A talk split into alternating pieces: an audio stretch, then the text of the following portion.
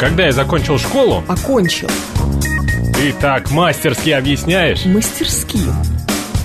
Ты дашь мне озвучить мою мысль? Выразить. С этими редакторами говорить невозможно. Редакторами. Говорит Москва, говорит правильно. Авторская программа Евгении Фоминой. Русский язык. Программа предназначена для лиц старше 16 лет. 12.06 в Москве. Русский язык на радио «Говорит Москва». Меня зовут Евгения Фомина, и я рада вас приветствовать, дорогие друзья. Юль Варкунов сегодня со мной работает, наш режиссер, звукорежиссер. А Вы можете подключаться к нам в нашей YouTube-трансляции. СМС-портал плюс семь девятьсот двадцать пять четыре восьмерки девяносто четыре восемь. Говорит МСК-бот латиницей в одно слово. Это мы в Телеграме. И семь три семь три девяносто четыре восемь. Телефон прямого эфира. Сегодня, знаете, о чем будем с вами разговаривать? О разных сказочных и фольклорных персонажах. О том, откуда они взялись, кто они такие, а, что это вообще значит, что с ними делать и как они трансформируются в современном сознании в том числе. Давайте начнем, но все-таки еще э, старый Новый год вот только-только у нас был, вот многие его даже вчера отмечали, как мы знаем. А, вот давайте начнем тогда с нашего любимого, нежно на- на- нами любимого Деда Мороза. Что же это такой за персонаж? Очень у многих возникло ощущение, что это прям какой-то древний, а, фольклорный, может быть, прям исконно славянский дед, который всех нас м, одаривает подарочками. На самом деле, конечно же, нет. Самое удивительное в истории Деда Мороза заключается в том, что он у нас м, персонаж авторский. В 1841 году писатель Владимир Адоевский выпустил сборник, который называется а, «Сказки дедушки Ирине». И вот там фигурировал такой вот а, персонаж по имени Мороз Иванович. Сюжет сказки э, этого дедушки Ирине, Иринея, вот так вот он пишется, практически в точности повторяет сюжет сказки Морозко. Вы его прекрасно э, знаете все, да? Значит, ленивая э, дочка, которая ничего не хочет делать, и хорошая, трудолюбивая, которая старалась э, дедушке угодить и за это получила благословение. Э, вот, либо сказка Морозко, либо очень-очень похожий сюжет есть у западных сказочников, по-моему, у братьев Грим тоже он фигурирует. А, там какая-то ленивица и, и, и тр- трудолюбица. В общем, короче, идея была именно... А, господи, госпожа Метелица, вот такая вот сказка. Помнишь ее, не помнишь? Да, они там в колодец прыгали. Значит, одна в колодец упала, а там оказался, оказалась госпожа Метелица, какая-то старуха с кривыми зубами, которая заставила на себя работать. Ну, в общем, идея абсолютно не новая, такой сюжет бродячий, но вот, э, значит, в качестве более или менее авторской истории Адоевский нам Дед Мороза и предложил. Ну, Предложил и предложил. Он сначала не прижился, звали его действительно Мороз Иванович. Это знаете, почему э, еще в этом году, точнее, в ушедшем году, к этому персонажу был большой интерес? Э, потому что, если вы помните, Дед Мороз дал интервью, и когда его спрашивал, по-моему, корреспондент э, из РИА Новости, наши коллеги, э, спросили о его отчестве, он сказал, что он Никитич. Все такие сразу, типа, какой Никитич, здрасте, раскрасьте. Я прям помню, что я звонила культурологу и задавала вопрос, собственно, с чего бы он был Никитичем. И культуролог мне на это сказал, что не может быть вообще никак, потому что он всегда был Мороз Иванович. И вот напомнила об этой сказке Адоевского, где он был, собственно говоря, Мороз Иванович. Ну, непонятно, почему Никитич. Но, с другой стороны, Дед Мороз имеет полное право называться как хочет. Почему бы и нет, собственно. А, так вот, Значит, с Дедом Морозом все понятно. Он потом, э, сначала он не прижился, и, в общем, и сказки не такие уж популярные. Ну, согласитесь, вы читали вот своим детям сказки Адоевского, э, эти сказки дедушки Ирине? Да нет, конечно, кто их помнит. Да они такие стилизованные, знаете, что-то чем-то напоминают сказы Бажова с, со стилизацией, со словами в каком-то смысле. На самом деле, страшный или злой персонаж для древних кельтов. Пишет, что 92-й. Конечно, нет. Кто же вам это сказал? Это абсолютно точно авторский персонаж, придуманный э, совершенно конкретным человеком. А потом он стал пользоваться большой популярностью с 1935 года, когда в Советском Союзе решили бурно праздновать Новый год. Нужна была какая-то замена Рождеству, нужно было какое-то э, чем-то это дело возглавить. Вот давайте, у нас теперь есть абсолютно светский праздник Новый год, и как любой праздник, нужно его чем-то, какими-то традициями обрастить, что ли, укутать в них, в эти самые традиции, чтобы было хорошо и интересно.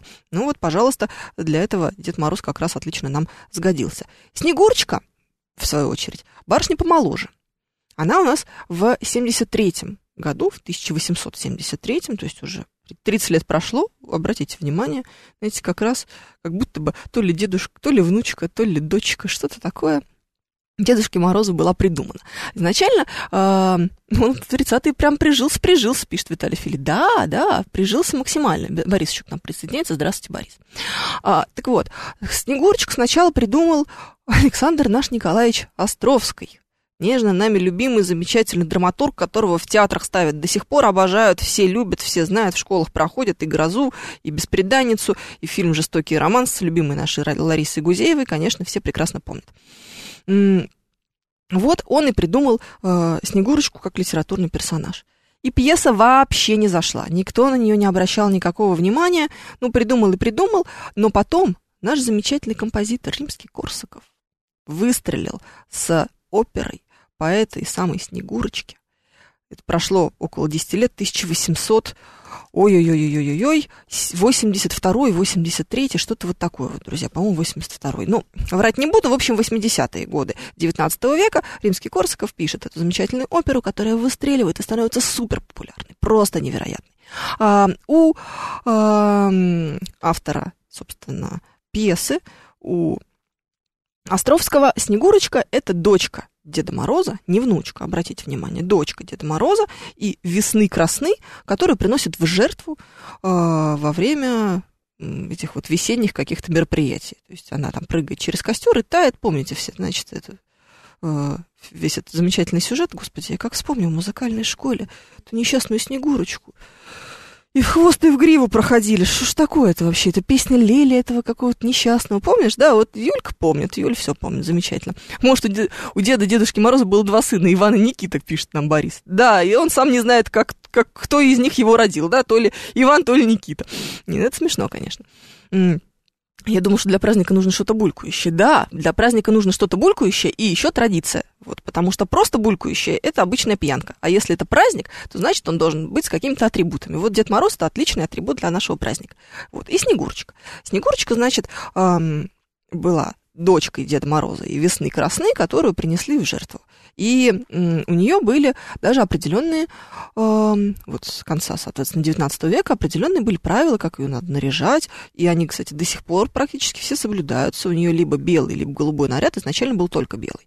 Она должна была быть светловолосая, бледненькая такая вот, немножечко несчастненькая, но что когда там от Деда Мороза родится? Ну, конечно, должна быть подмороженная слегка.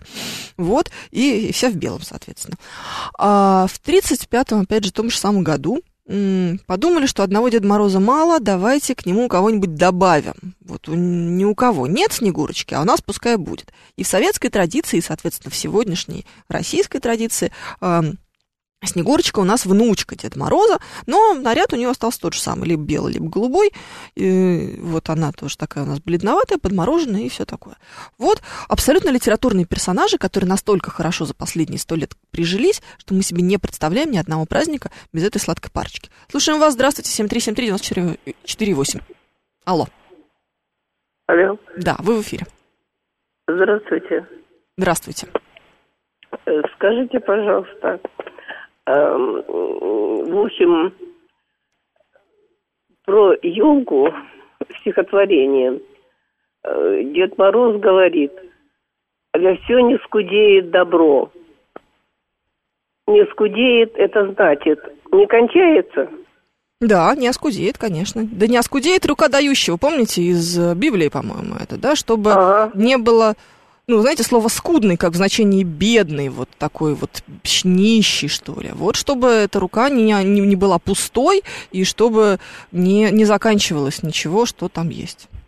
Спасибо. Да, пожалуйста, обращайтесь. Стихотворение про елку, видишь, какое замечательное, слушай. А сейчас я, кстати, не знаю, с чем это связано. Почему-то во всех школах детям предлагаются вот именно сейчас, не в начале зимы, а вот сейчас, после уже Нового года, учить какое-нибудь стихотворение про зиму на 16 строчек. Вот, в частности, это было с моей дочерью. Мы учили с ней первый снег Валерия Брюсова с таким скандалом, себе представить не можешь. Вот, знаешь, я в какой-то момент швыряла эти бумажки, говорила, что ничего страшного, пускай, значит, идет двойку, получается, этим стихотворением. Ну вот, Габриэль кричала, что нет, верни мне немедленно его обратно, я его все-таки буду учить. Ой, ужас, ужас и кошмар. Ладно, это мы немножко отвлеклись. Так вот, с Дедом Морозом и Снегурочкой, авторскими этими персонажами, мы более или менее разобрались, но нам звонит Анна. Анна, здравствуйте. Здравствуйте. Да. Так не скудеет добро, это же, по-моему, Некрасов. Нет, это, это да, нет, нет, я имела в виду, там нас спрашивали про то, откуда э, слово, А, слово. Да, да, да, да. А, И я сразу извините, подумала, да, цитату сразу из Библии мне пришла в голову, да. Но тогда, конечно, Некрасов. Спасибо, Анна, спасибо. Я что хотела Да, сказать. давайте. Дед Мороз появился не в 35 году, Евгений Тимуров. Давайте, расскажите. Он появился значительно позже. Я вот даже его перед войной-то не помню. Вот после военные годы, да, уже появился Дед Мороз вот реально на каждой елке, на каждом углу. А в 35 году не было ни Деда Мороза, ни Снегурочки. Может быть, они только начинались и не были очень популярными, потому что это вот прямо официальная такая, что называется, историческая версия, что вот с 35 года он пошел у нас. Не помню я Деда Мороза. И сколько вот детей ходило. Ну, я-то не была сама. Мгм. Я была только на одной елке на фабрике кухни номер один. Ну, знаете, здесь у нас на Ленинградке. Да. Там не было никакого Деда Мороза и не было Деда Мороза на подарках. А в Ну, чем что тогда вы- заключалось представление? Что нам показывали? Э, Нам ничего не показывали, там была масса всяких развлечений. Нас развлекали, водили хороводы на елке. Если учесть, что 36-й год не 11 лет. Угу. Вот, там можно было чего-то съесть. Э, И там давали подарки. Вот внизу этой лестницы, там была огромная мраморная лестница белая, внизу этой лестницы стояла книга, на которой было написано «Конституция СССР». Вот 36 год. Вот эту Да, книгу открывали, оттуда вынимали подарки. После этого я решила, что Конституция – это хорошая штука. Надо познакомиться поближе. Слушайте, это очень Вот. любопытно. А вот, кстати, еще вот тут Арман нам пишет, что с 47-го года более Вот мне популярен. тоже кажется, что это послевоенная история, потому что я до войны не помню Дедов Морозов. Но вообще Ну, ребята изначально-то он... и в колонный зал Дома Союзов, кому удавалось, и не было там никакого Деда Мороза. Пришли бы, сказали бы уж пять раз про Деда Мороза. Вообще, кстати, любопытная штука, что не было вот, представления, то есть сейчас-то, ну и, собственно, и в моем детстве кремлевскую елку себе представляю, она в первую очередь это представление, а уже потом все. Сопутствующие. Туда Например. же родители это не пускают. Самые Да. лучшие елки в моей жизни, вот когда я ездила с детьми, были в Доме культуры в Люберцах. Сейчас где-то рыдает Евгений Волгин. Вот там елки были. Это, это нечто. Это никто не оставался в стороне. Родители, как сумасшедшие, вместе с детьми плясали, и бабушки, и дедушки, и неважно, на- несмотря на возраст, и уже было так жарко, уже валенки снимали, в одних чулках танцевали. Но это было весело, и каждый раз ребята просили, мама, а елка, билеты на елку в Люберце будут? Это были лучшие елки в моей жизни, которые я когда-либо видела. Господи, а меня мучили кремлевской, такая тоска. Все, что мне запомнилось из кремлевской елки, вы знаете, Анна, это когда после представления вас выводят, так вот как заключенных по кругу вводят вокруг елки на улице, э, где-то, наверное, это происходит, ну, внутри Кремля, соответственно, а родители стоят за забором и разбирают каждый своих детей. Я знаю, я ловила. Ужас! Мне было проще, я крикну Ревека, и явно никто не откликнется, потому что Ревека была одна. Она Да, вообще в Москве одна, в таком возрасте. это смешно. Спасибо, Да, и спасибо. поэтому она быстренько ко мне подбегала. А вообще мой любимый персонаж Баба Яга. Я так на нее похожа. Ой, Бабу Ягу, про Бабу Ягу тоже сегодня поговорим обязательно. Спасибо большое. А, ужасно любопытно, что есть такая версия, согласно которой, знаешь, что означает слово Яга?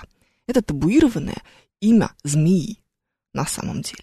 Вот, это очень любопытная штука. Смотри, Баба Яга, костяная нога, вот это вот в ступе, значит, она летит, ступа железная, по мелому там она машет и все такое прочее. Что такое костяная нога? Это же не очень понятно.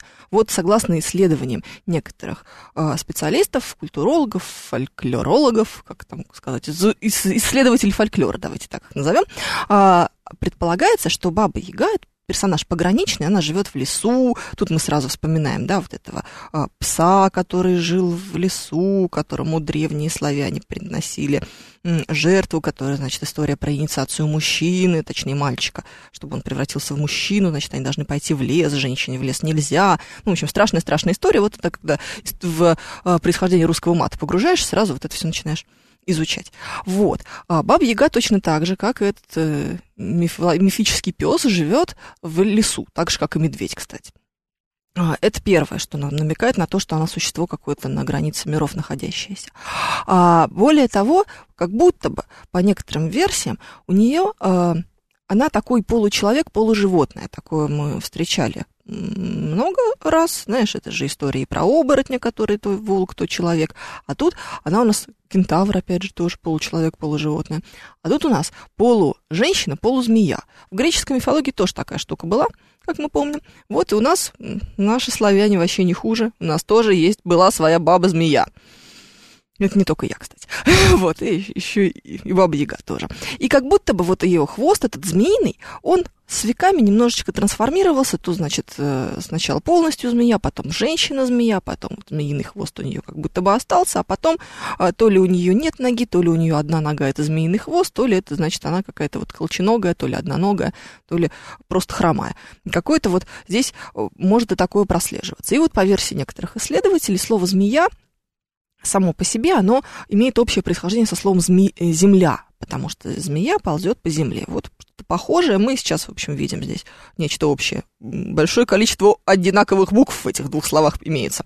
А, а яга – это настоящее имя змеи, которое мы не называем. То есть этот вот эфемизм а, для этого животного – это слово «змея», похожее на землю.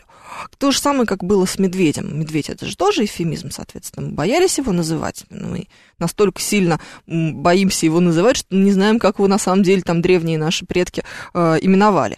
Вот и с э, Егой то же самое произошло, но потом почему-то э, настоящее слово все равно всплыло. И вот она вот, Баба Яга, она осталось. Более того, есть разные версии о том, сколько этих самых видов и подвидов этих бабок ежек существовало на самом деле. То есть там была бабка ежка, которая э, делилась спутниками со сказочными персонажами, советами, может быть, даже едой, может быть, еще чем-то. А, была как раз та, которая похищала детей, потом даже мертвых детей могла подбросить обратно на крышу домов родителей, их такое тоже было. Была, которая а, была кем-то вроде проводника в подземный загроб, загробный мир на ту сторону, такой хорон, что ли, своего рода. Еще была версия, что, значит, ходит по земле смерть, и с ней вместе ходит баб-яга. И баб...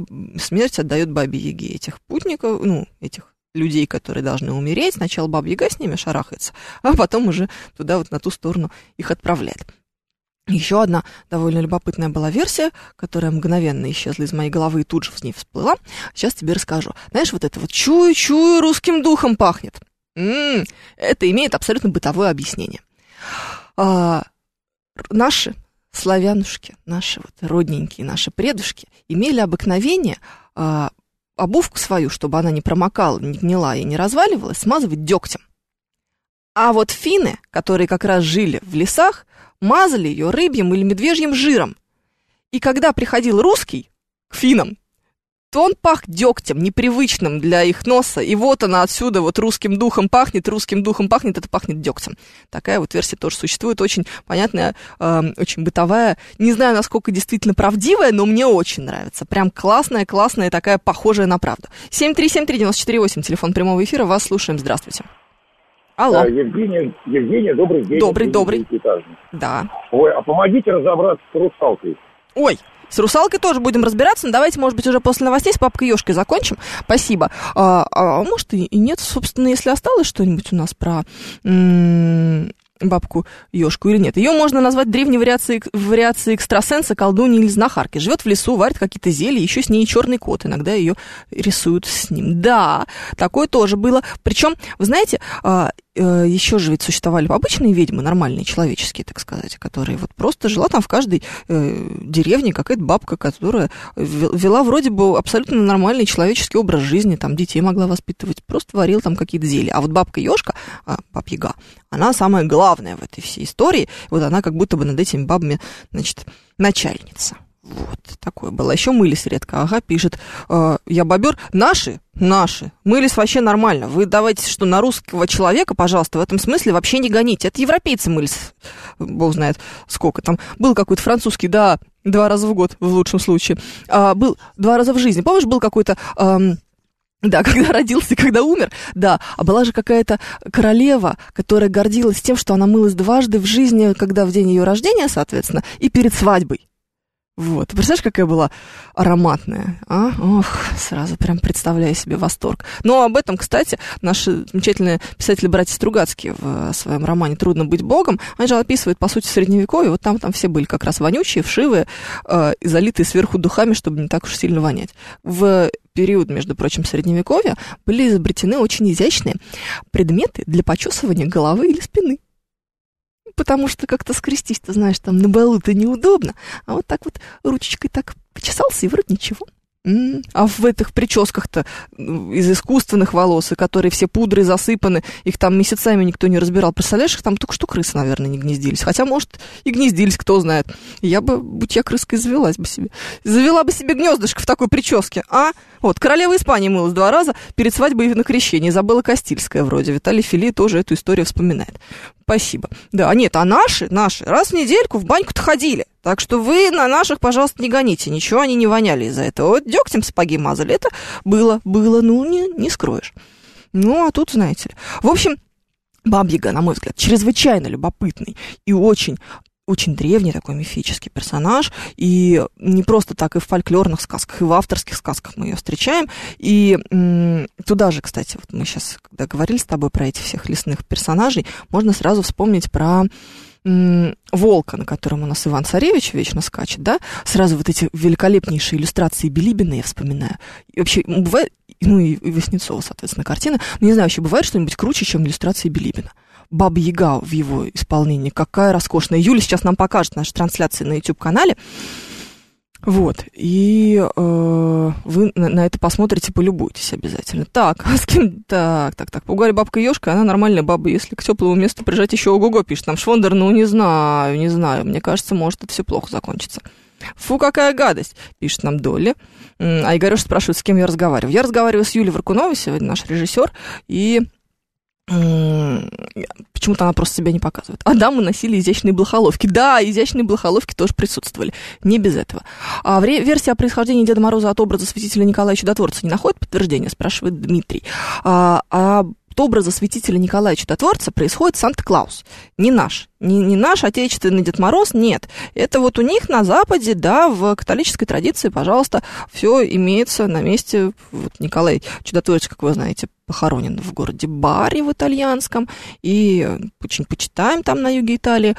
А у них, да, действительно, абсолютно христианское происхождение этот персонаж имеет. А у нас мы люди языческие, да еще и склонные к авторским замышлениям. Поэтому нет, как-то у нас не связано. Игорь Николаев же пишет, а, что недавно кто-то из наших коллег развивал версию, что Снегурочка вовсе не внучка, а, мягко выражаясь, молодая подружка Деда Мороза. Как вам такая версия? Классная, смешная, очень забавная, но не имеющая научного подтверждения. Вот по версии Островского это дочка, егошняя от весны красны.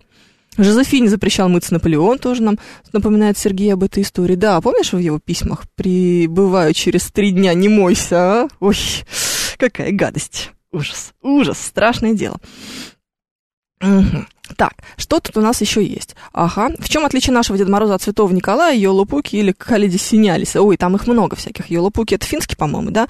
А, а Перноэль это французский, и в Италии тоже есть отдельная история. В общем-то, собственно говоря, все э, эти отличия заключаются примерно ни в чем. Это повелитель Мороза, то есть какая-то атрибутика. Там у одного олени должны быть, как у Санта-Клауса, и у Йола Пуки, по-моему, тоже северные олени.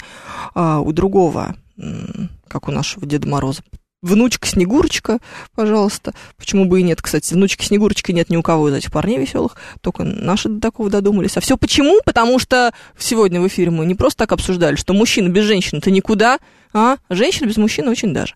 Так что нет, в общем-то, теоретически какой-то нет истории. Почему цвета Деда Мороза красный и белый, спрашивает Максим Крутой. Вообще изначально у Адоевского цвета Деда Мороза белый и синий. А красный – это уже дань Санта-Клаусу в каком-то смысле. И Снегурочка должна быть вся чисто в белом. Вот так вот. 12.30 в Москве. Новости, потом продолжим. Говорит Москва, говорит правильно.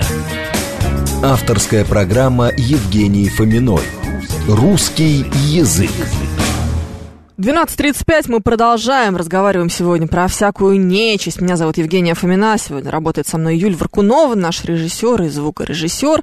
Она нам помогает. Наши координаты. СМС-портал плюс семь девятьсот двадцать пять четыре восьмерки девяносто четыре восемь. Телеграмм для ваших сообщений. Говорит МСК Бот латиницей в одно слово. Прямой эфир семь три семь три девяносто четыре и восемь. Читаю ваши сообщения. Есть версия, что Баба Яга это сокращенная Едвига. Об этом пишет. Да, я тоже такую версию эм, слышала. Как мне видится, самый интересный персонаж это Иван Дурак. С одной стороны, поучительный образ, что никогда не поздно взяться за голову и добиться высот, а с другой, он же у нас представляется в достаточно взрослом возрасте. Как же он до этого жил дураком? Слушайте, а как у нас э, Илюшечка-то Муромец 33 года или сколько там на печи пролежал? А, и ничего, спал. Да, вот это, кстати, очень характерный такой, знаете, для русского человека образ. Вот где-то лежит рыцарь, который, если что, проснется и наведет таки порядок на России, на Руси, матушке, все нормально. Михаил Сергеевич пишет, э, значит, про у нас какая-то случилась грустная история с архивом программы. Я уже все передала, Михаил Сергеевич, не волнуйтесь.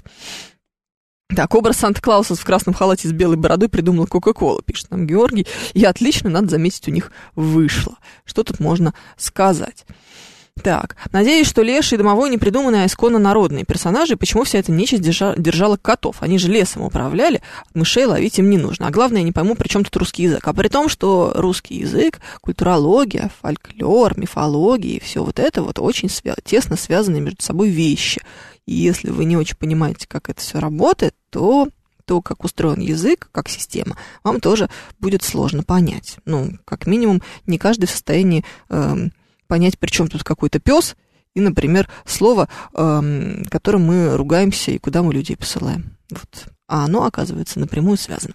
Так, ладно, не будем вот сюда вот уходить. Э, про русалки. Про русалок. Кто-то мне тут меня спрашивал, что у нас такое вообще русалки, к кому они относятся? Они относятся к таким, э, так называемым, кстати, как и леши, как и домовые, как и водяные всякие и прочие, вот это вот нечисти, дичь, упыри, кикиморы и остальное, вся эта нечисть, еще разочек, относится к понятию заложенных покойников. Знаешь ли ты что-нибудь о заложенных покойниках? Конечно, знаешь. Нет, не знаешь? Во, сейчас тебе все расскажу. Заложенные покойники – это те самые, которые померли неправильной смертью.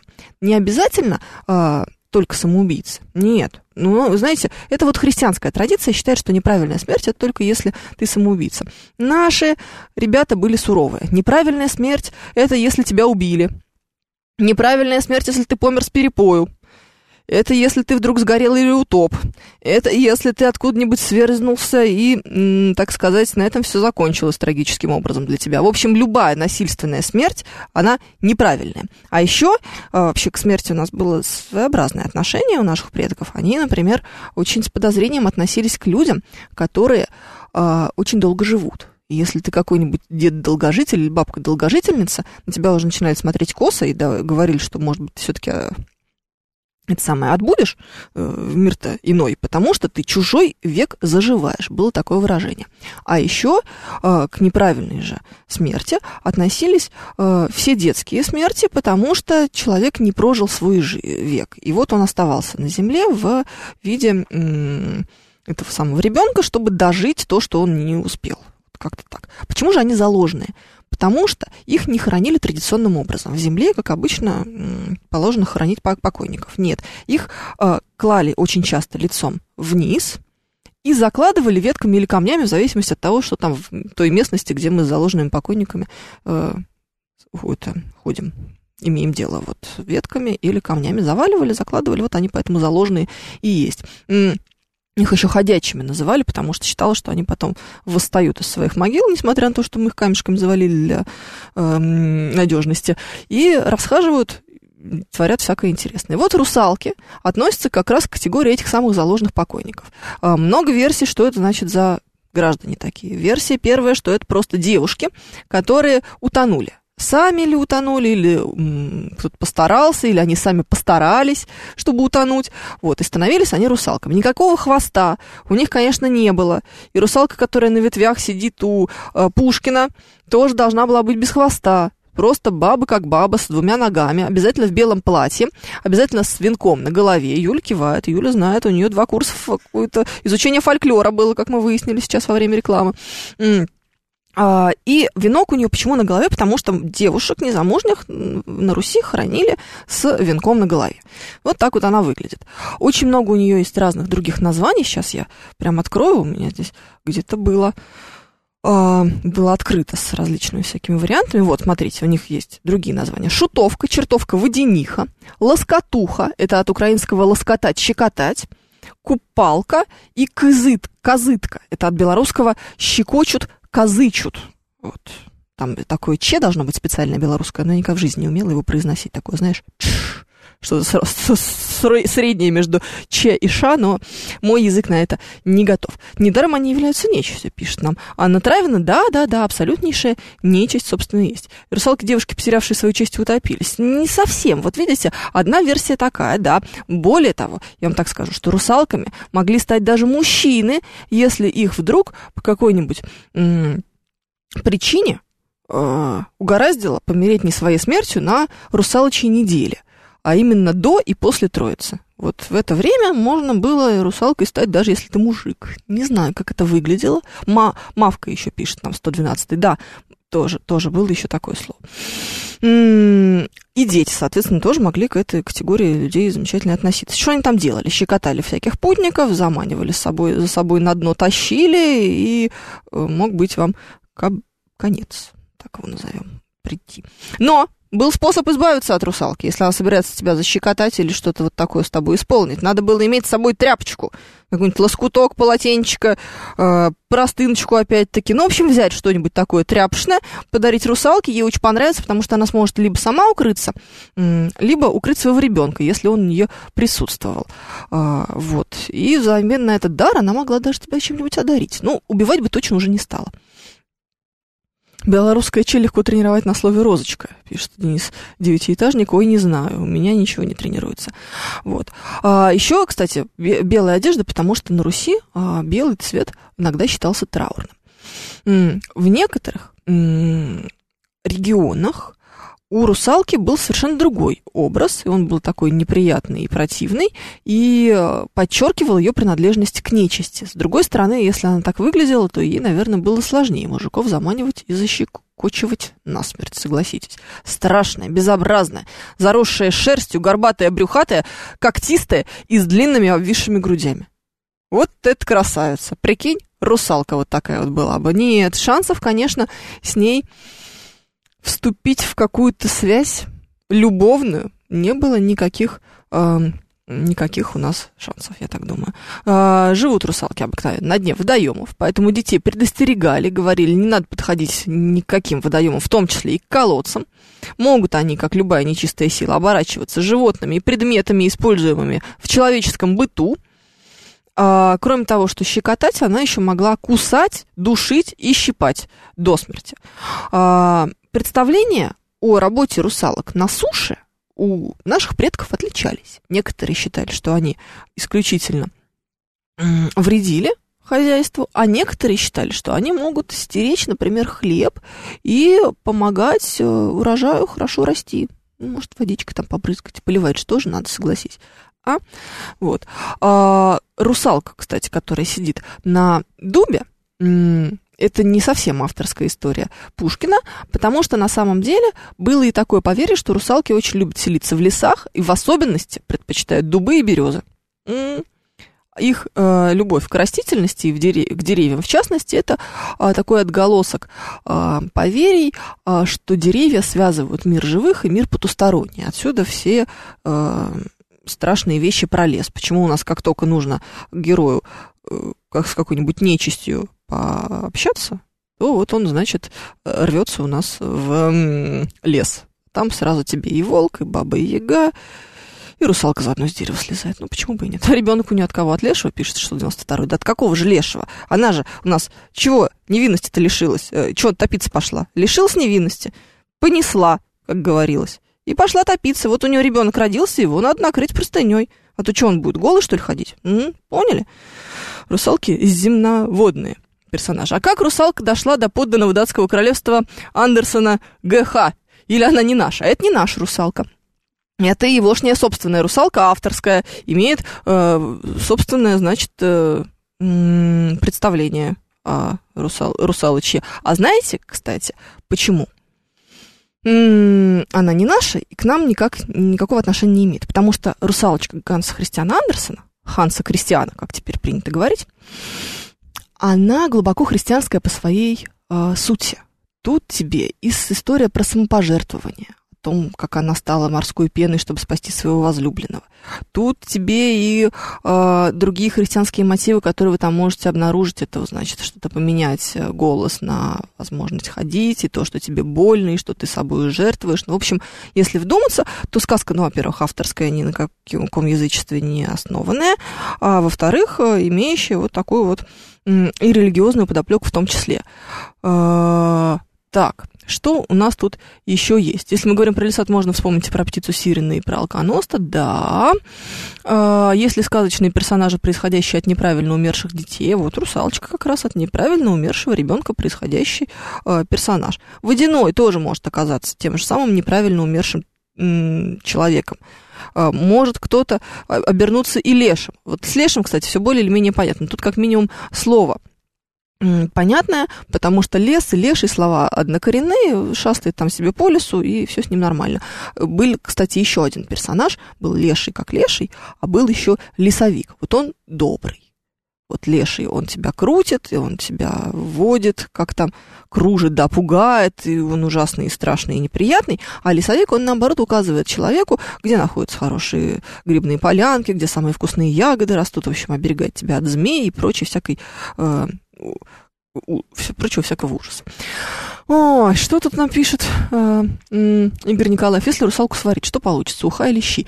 По- По-любому щи, потому что у нее нет хвоста. Мы же выяснили. Вот если вы будете андерсоновскую русалочку варить, то, конечно, больше шансов, что это будет, будет уха, потому что она в воде живет, соленая, пропиталась морской водой. Господи, какую чушь мы обсуждаем, а? Понимаете, я же ведь на полном серьезе это все несу. Андерсоновская русалка скорее сирена, просто перевели неверно. Сирена все-таки более или менее злобный персонаж. Вы же помните, да, она божественным образом поет, заманивает моряков на камни, они там разбиваются, и все на этом для них заканчивается. А Андерсоновская это нормально? Барабашка откуда пошел? Барабашка это домовой, тоже заложный покойник, тоже э, такого же происхождения. Все, вся мелкая нечисть, все эти демоны и прочие, прочие, прочие, они все заложные покойники. Неправильно помер, будет такая вот с тобой ничего хорошего. На самом деле, я думаю, что Русалка Андерсон это ре- реинкарнация персонажей каких-то их датских, скандинавских мифов. У них тоже свое есть, но мы-то про русское, а? Ох, невозможно. Так, еще что есть. Анчутка. В восточнославянской мифологии злой дух, один из самых, одно из самых древних названий беса, русский вариант чертенка. По толковому словарю живого великорусского языка Даля, анчутки чертенята. Представляется беспятым, либо беспалым, что обычно ха- характеризует нечистую силу. Да, вы знали, что, например, качать а, ногой было нельзя в э, русских избах. Плохой приметой считался, вот как я сейчас сижу, и вот так вот дача, да, потому что на ноге у тебя качается тот самый анчутка, этот вот чертеныш. Еще, кстати, было эм, еще одно название у, у, у- чертенка, это шиш, шиш или шишок. Вот такое тоже было. Вот, а потом, сейчас мы э, слово шиш используем только в значении, ох, как бы сказать, шиш тебе, да, и э, вот, вот кукиш тоже иногда называют шиш, есть такое название. Так, и еще у нас есть какие сообщения. Если мы, э, так, русалки земноводные персонажи, да, как будто бы, м, ну не совсем, вот наши русалки никакие не земноводные. А герой 12 месяцев, спрашивает Алексей Полунин, а герои 12 месяцев, они же авторские. Что вы там хотите? Там классика жанра, злая мачеха, вроде меня, несчастная пачерица, которую нужно отправить в лес за подснежниками.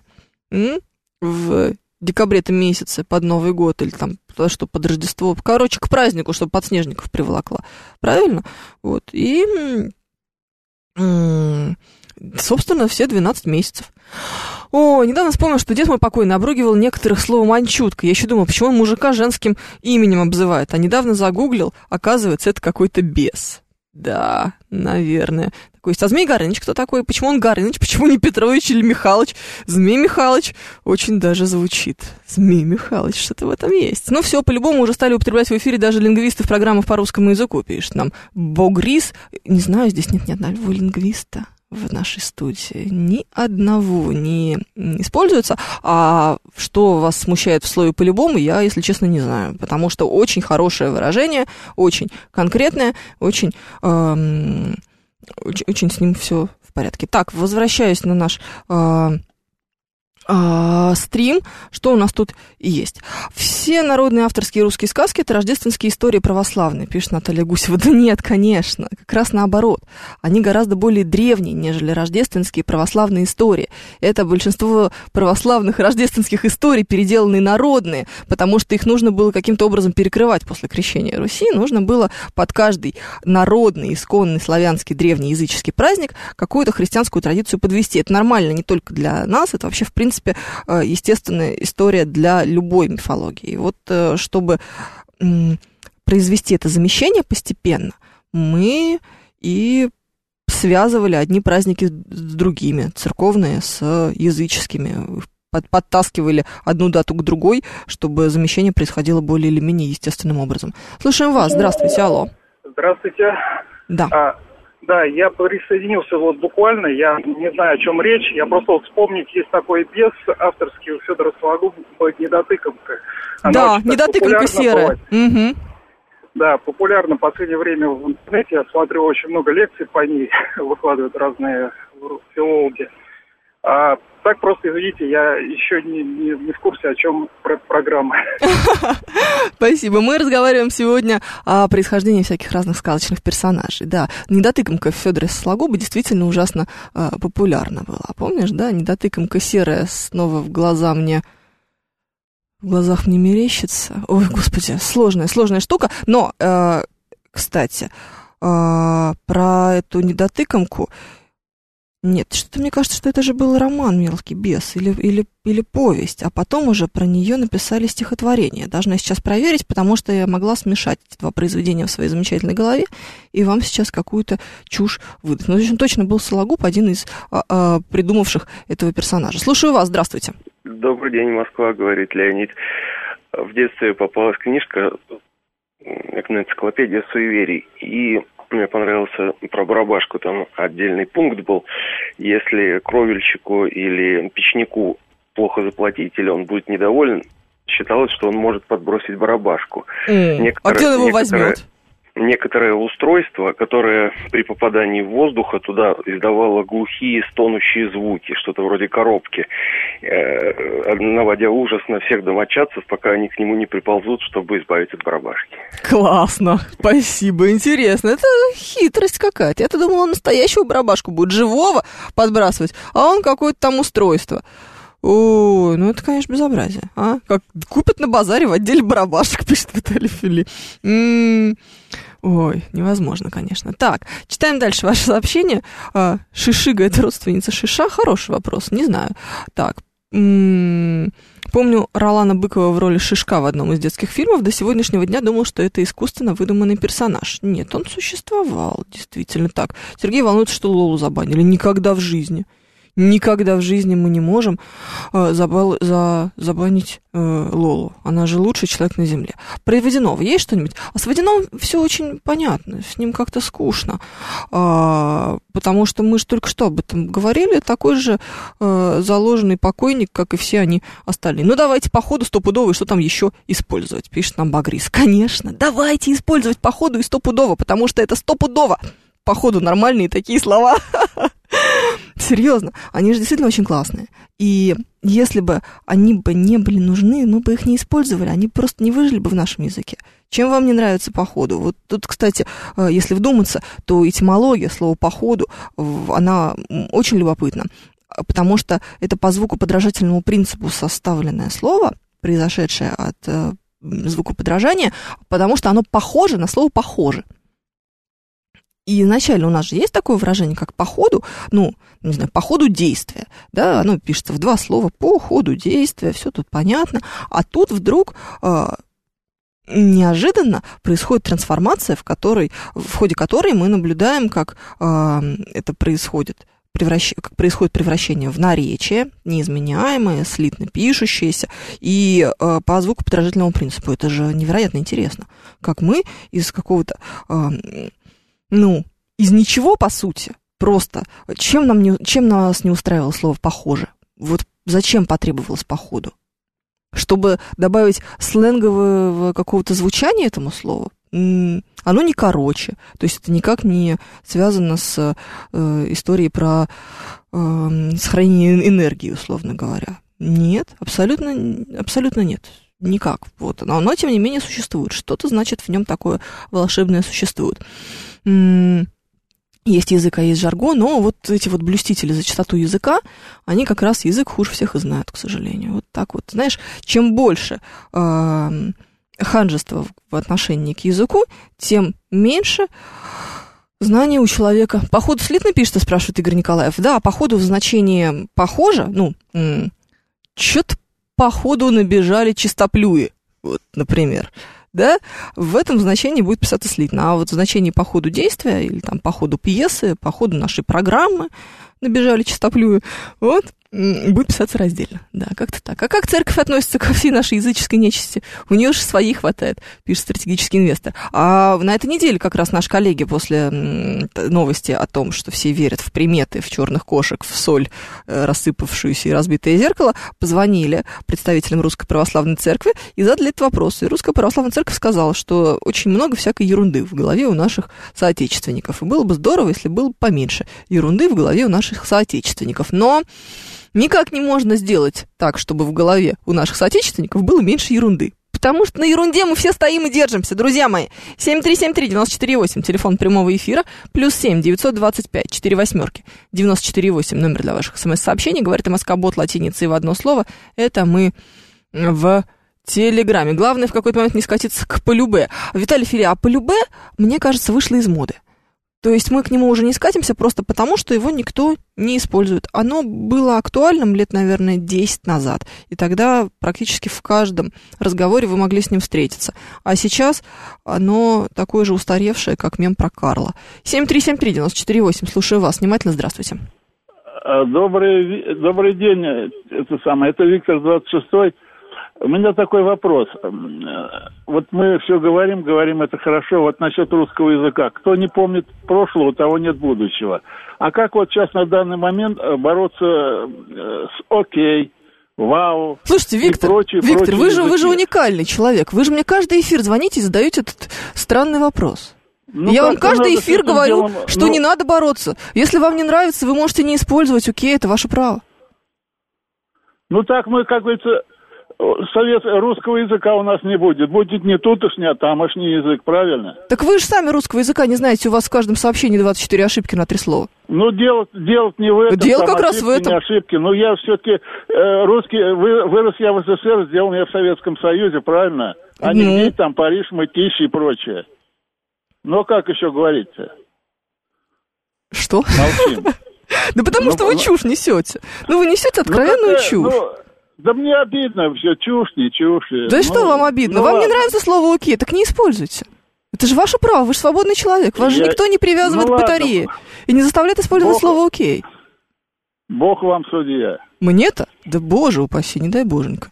Чтобы такое со мной произошло. А мытищ-то за что, пишет Виталий Филипп. Да, я тоже как-то сама растерялась. Ох, я считаю, что русский язык самый уникальный пишет Караэт. Ну, самый уникальный, это странно, и самый живой, и принимает в себя любые другие слова из других языков, которые спокойно уживаются с другими. Совершенно справедливо. А кого-то, наоборот, бесит слово «добро» в значении «окей», пишет нам Трутневская, меня, например, потому что это неестественно звучит. Потому что это очень странно. Пришел человек такой и говорит, ну, добро. И, а еще лучше добре. Вот так, слышишь? Есть, есть такие, типа, ну, добре. И думаешь, м, что там? Где наши онучи? Где, где лапти-то наши? А? Пасконная где? Стесняюсь спросить. О? Почему мы не в косоворотке до сих пор? А на прямой пробор от чего же мы не расчесались, спрашивается. А, и вот этой вот штукой, вот ленточку не повязали лоб себе, не опоясали, не припоясали чресло в конце концов. Что происходит вообще? Кстати, про припоясанные чресла, про Бабу Ягу еще очень важный момент был. А, очень интересно, что она э, символизировала своим видом верхнее приличие. У нее не, было, не была покрыта голова, распущенные волосы и не было пояса. То есть распоясанная была и простоволосая Баба Яга. Господи, ну хоть какой-то смысл в этой программе. О, через неделю в русском языке услышимся. Меня зовут Евгения Фомина. Пока.